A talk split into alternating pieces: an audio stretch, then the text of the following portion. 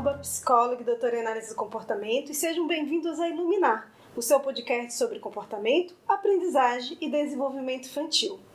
Hoje nós vamos conversar sobre o porquê do comportamento das crianças. Você já ficou olhando para algo que a criança faz e se perguntando por que ele está fazendo isso? Encontrar a resposta pode ser difícil, mas existem algumas coisas que podemos pensar para ajudar a descobrirmos. E quando a gente sabe, podemos encontrar formas de incentivar os comportamentos mais legais e ajudar a encontrar alternativas para aqueles que não são tão bacanas. Então, a primeira coisa que eu queria trazer para vocês é a gente pensar sobre o que é o comportamento humano. Quando a gente fala de comportamento, muitas vezes a gente vai pensar em coisas, por exemplo, como o que você é, fez. E isso está correto. Mas o nosso comportamento vai muito além do que a gente faz. Ele envolve também o que a gente sente, envolve também o que a gente pensa. Então, o comportamento ele é algo muito complexo, envolve o que a gente fala também. E isso tudo são comportamentos.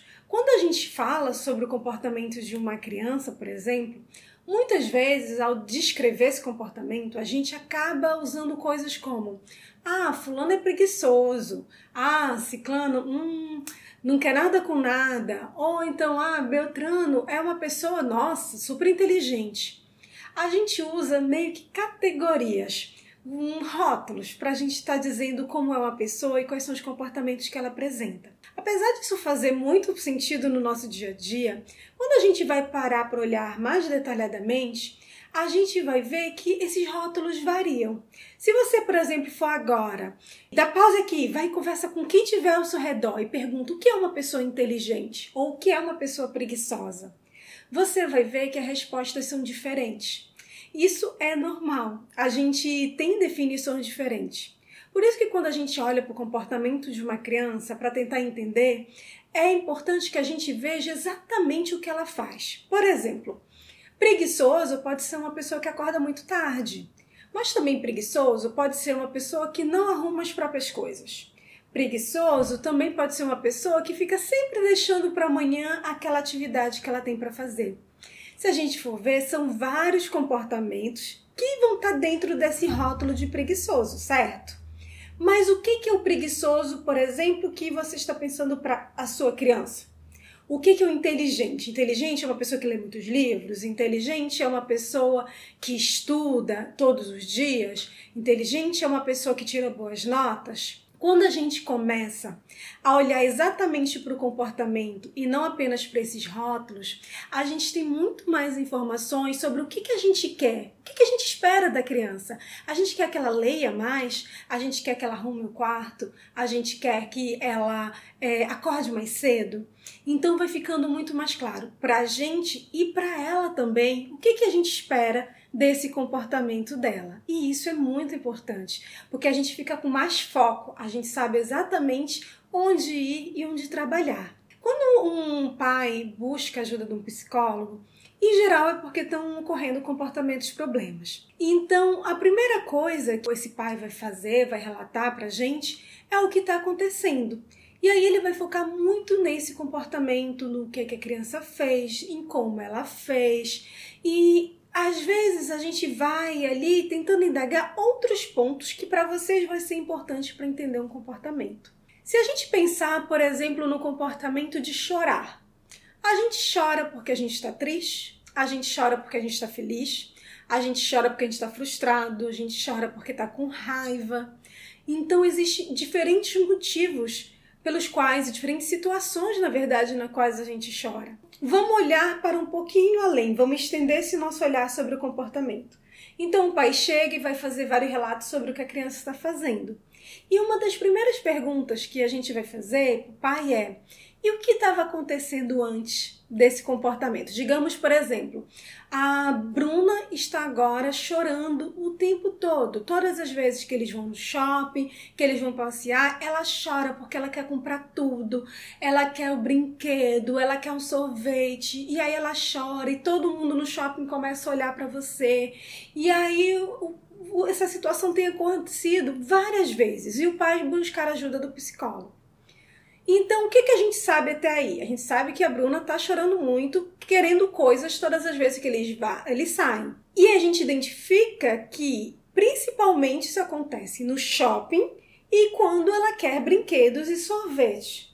Vocês veem que agora a gente tem mais informações a gente tem informações sobre em que contexto normalmente essa criança chora e em que situações. Provavelmente ela vai chorar, a probabilidade dela chorar é maior passando em frente a uma sorveteria ou uma loja de brinquedos do que passando em frente de uma loja de calçados, não é mesmo? Então isso ajuda a gente a identificar quando aquele comportamento vai acontecer. E por que isso é importante? Porque a partir do momento que a gente faz isso, a gente também ganha ferramentas para saber o que fazer para prevenir que aquele comportamento ocorra.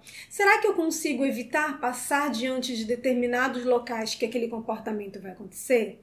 Claro, a gente quer que a criança ande por todo o shopping e não tenha esses comportamentos, e a gente vai chegar lá.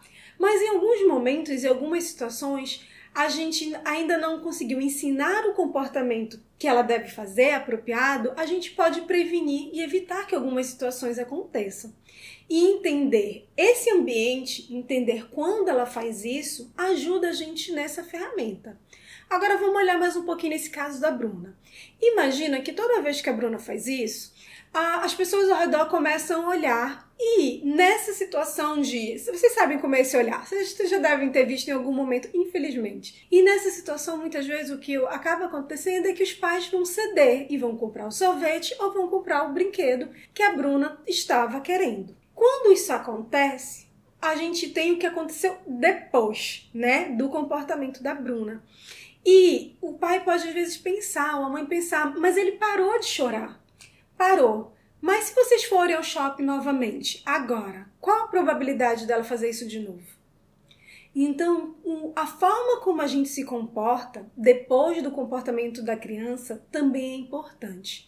O comportamento, ele é fruto de uma relação, de uma relação com o nosso ambiente.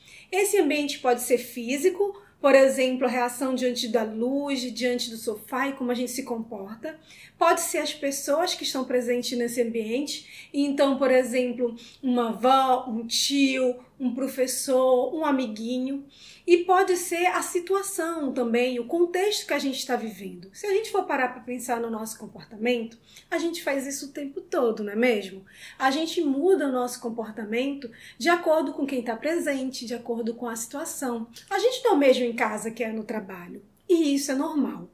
Eu sei que muitas vezes isso pode gerar um pouco de ansiedade. É muito comum, por exemplo, que eu escute falas como: ah, mas lá em casa não é assim. É só na escola. Ou a escola. Ah, mas isso é só em casa. Aqui não acontece. Então, é normal que um comportamento ele ocorra mais em um determinado contexto, em uma determinada situação, e menos em outra. E isso faz parte de como a gente, a gente se relaciona com o nosso ambiente. Então, a gente já identificou que a gente precisa atentar para o que estava acontecendo antes, certo? Outro ponto que é essencial é a gente atentar o que, que acontece depois que a criança faz algo. Então, como o ambiente dela se modificou? O que as pessoas fizeram? É, como ficou aquele contexto? No caso da Bruna, por exemplo, a gente observou que ela acaba conseguindo o que ela quer quando ela chora naquele contexto do shopping de frente para a sorveteria né?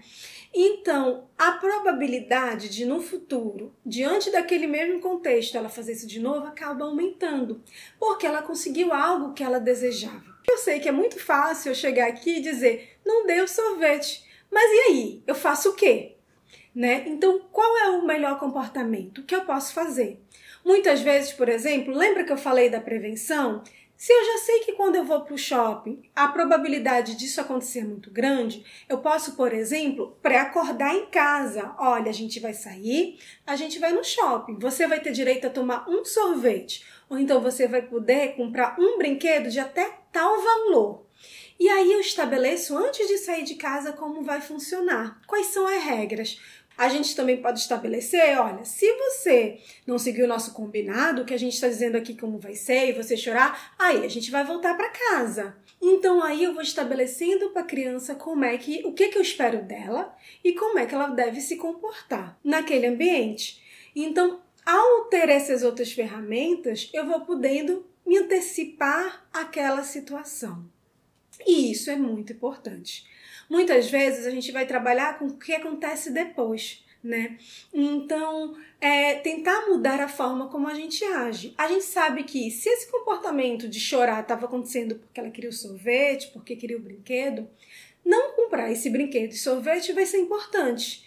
E aí eu posso, por exemplo, tentar trabalhar com alternativas com levar um brinquedo já de casa que ela goste muito e possa brincar enquanto de repente a gente está fazendo alguma atividade que não é tanto de criança. Então, isso são alternativas e ferramentas que a gente vai poder utilizar. Agora, vamos olhar novamente para o caso da Bruna. Imagina que o ambiente continua o mesmo. Tá indo para o shopping, sorveteria, loja de brinquedo. Mas os pais da Bruna decidiram que eles não vão comprar o brinquedo. Então imagina que a Bruna vai pedir, vai chorar, todo mundo vai olhar. E os pais da Bruna chegam e conversam com ela e explicam: olha, minha filha, você não pode fazer isso, não é adequado esse comportamento. Olha a vergonha que a mamãe está passando, o papai, tá todo mundo olhando. E eles conversam durante muito, muito tempo com ela ali sobre isso e o comportamento continua acontecendo. Você pode se perguntar, mas eu não estou comprando brinquedo, eu não estou comprando sorvete. Por que será que ela está fazendo isso? Uma grande questão, lembra do início, quando a gente conversou sobre o choro? Que o choro pode acontecer por diferentes motivos? A mesma coisa com qualquer comportamento de repente nessa situação, a atenção que os pais dão para ela naquele contexto de explicar e passar um tempão com ela conversando e de repente eles param o que eles estavam fazendo, as compras que eles estavam fazendo e distraídos fazendo os, as tarefas dele e param para dar atenção para a criança, explicar para ela naquele momento que não pode, pode ser o motivo daquele comportamento estar acontecendo novamente. O que vai funcionar para uma criança não necessariamente vai funcionar para outra. Inclusive a mesma criança, ela pode ter esse choro por diferentes razões. É importante que vocês aprendam a identificar. Ah, tá, eu já percebi que sempre eu acabo cedendo. Ou então identificar, eu já decidi, eu já percebi que sempre eu acabo conversando muito com eles sobre isso na hora que acontece. E aí você pode estar se perguntando, mas Mari, eu não posso conversar e explicar que é inadequado? Pode. Agora eu vou fazer uma pergunta para você. Se você está passando por uma situação que é estressante, uma situação que de repente você está chateado, qual a probabilidade de você ouvir melhor o que o outro tem a dizer sobre isso? Quando você está calmo e tranquilo ou na hora que você está chorando e frustrado? Exatamente.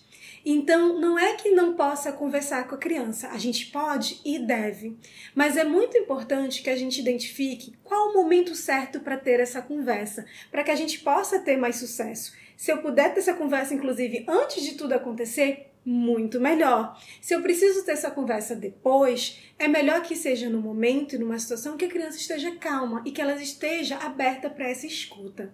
Então a gente vai precisar identificar isso.